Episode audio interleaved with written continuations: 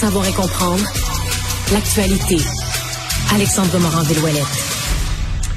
Alex, bonjour. Bonjour, Benoît. Bonjour. Alors, le budget de M. Girard sera déposé. On a la date 21 mars prochain, premier budget du deuxième mandat de la coalition Avenir Québec. Évidemment, ça va donner le ton pour les quatre prochaines années sur les mesures du gouvernement là, en général. C'est ce que font toujours Pas les le jour budgets. du printemps, ça?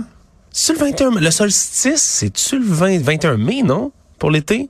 Ah non, printemps, 21 Le mars? printemps, je parle de- du printemps, pas de Je regarde, Bref. je regarde. Mais- 21, non, ça c'est l'été. 21 Ben non. juin, c'est l'été. Ben non, vous avez fumé du crack, vous autres, là. Restez tranquilles. Comme tout le monde 21 régie fume du crack Ouais, non, non, c'est connu. fou. Arrêtez. C'est le quartier. Arrêtez d'aller en chercher à Émilie Gamelin. c'est tellement accessible. Ben oui, c'est tellement facile. Pas cher. Voilà. Combien ça coûte? Je sais pas combien ça coûte du crack. C'est une bonne question. Euh, le Québec qui veut euh, déposer un projet de loi pour protéger qui et quoi? Ouais, protéger les enfants qui sont nés du viol. Simon Jolin Barrette, le ministre de la Justice, qui dépose le projet de loi 12 aujourd'hui, ça prévoit là en gros dans la loi qu'un enfant, quand il est issu d'agression sexuelle, peut contester maintenant sa filiation avec l'agresseur. Donc peut choisir de se désaffilier, que ce soit pas considéré comme l'enfant de l'agresseur en question, peut s'opposer donc à ce qu'il y ait une filiation qui soit établie. Et en plus de tout ça, ça va rendre l'agresseur responsable de contribuer à satisfaire aux besoins de l'enfant. Il va devoir payer une indemnité à la personne qui a été victime d'agression sexuelle pour donc payer tout ce dont l'enfant a besoin. C'est quand même un gros euh, projet lourd qui va être déposé puis qui est en deux volets.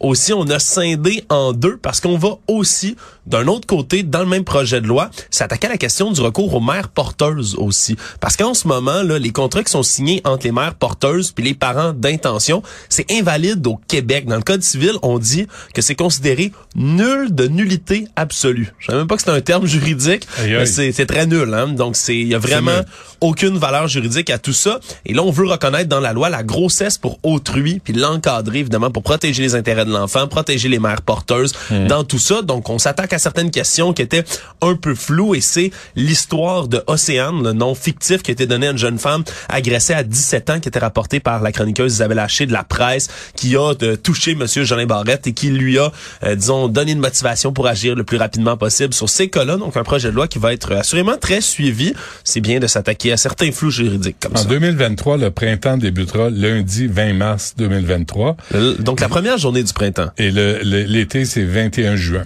voilà le Je solstice fasse tout, moi, ici. Faut que tu fasses tout. Je fasse tout. Je me couche Tout. ce soir, je suis fatigué. Sais-tu pourquoi? parce que tu Je fais obligé de tout tout faire. Tout tout le temps t'es un bourreau de travail Je sais.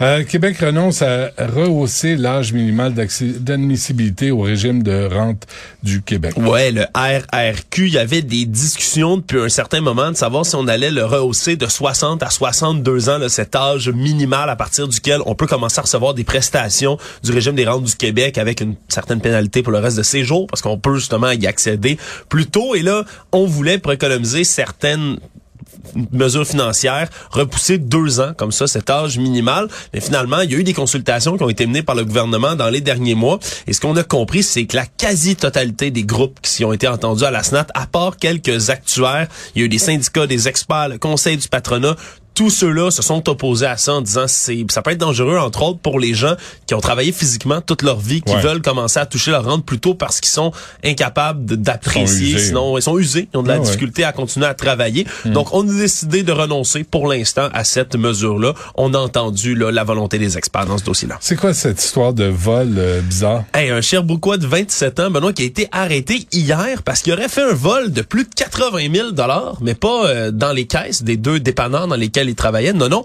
des gratteux. Il a volé 80 000 dollars de gratteux. Benoît, il travaillait dans ces deux dépanneurs puis il subtilisait constamment là des billets de loterie comme ça, là, des petits gratteux. Et avec les billets, après ça, ben, il en empochait plusieurs, puis il gardait les, les lots qu'il gagnait. Fait qu'il se faisait de l'argent avec il ça. aurait pu là. rembourser les billets qu'il prenait. Ben, il aurait Avec pu, ses gains. Il aurait peut-être pu, mais il l'a pas fait. Donc, la- le service de police de la ville de Sherbrooke qui l'a arrêté hier. Il y a même une perquisition à son domicile qui a été faite, peut-être pour tenter de retrouver quelques petits gratteux qui n'auraient pas encore été grattés, justement. Puis la Commission européenne interdit quoi à ses employés? D'utiliser TikTok. Bon. On interdit formellement maintenant d'utiliser TikTok à partir du 15 mars prochain. Tous les fonctionnaires, les employés de la Commission européenne vont devoir désinstaller cette application chinoise de leurs appareils professionnels parce qu'on veut évidemment protéger les données. Puis on s'inquiète de plus en plus que la Chine utilise TikTok pour espionner, voler les données de certains pays. Puis quand on travaille dans un endroit comme la Commission européenne, ben on veut pas que n'importe qui puisse partager ses données avec n'importe quoi. Déjà TikTok qui a réagi très fortement, a cette suspension mal avisée. On jure encore une fois qu'il faisait tout pour protéger les données, pour que le gouvernement chinois ne pouvait pas avoir accès à quoi que ce Mais soit. non. Et ça, c'est une tendance qui commence à se généraliser un peu partout, là, justement, là, de, de, de bannir TikTok dans certains endroits, surtout auprès des organismes gouvernementaux. Il y a des discussions aussi pour l'Assemblée nationale puis le Parlement à Ottawa ici. On verra bien si ce sera fait. On peut-tu aussi euh, en- en- interdire aux enfants d'utiliser TikTok? Ça, Euh, ça, ça. Comme ça, moi, je vais arrêter de me battre avec les miens. Vous fermer ça, là. Je suis plus capable. Ben, t'as juste à de demander à tes enfants d'aller travailler dans un organisme gouvernemental, la Commission européenne, Benoît? Non, trop jeune. Ben, c'est facile. Trop jeune, encore. Envoie-les là-bas. Non. Shipley. Euh, parfait. Merci, Alex, pour Salut. tes excellents conseils. Au revoir.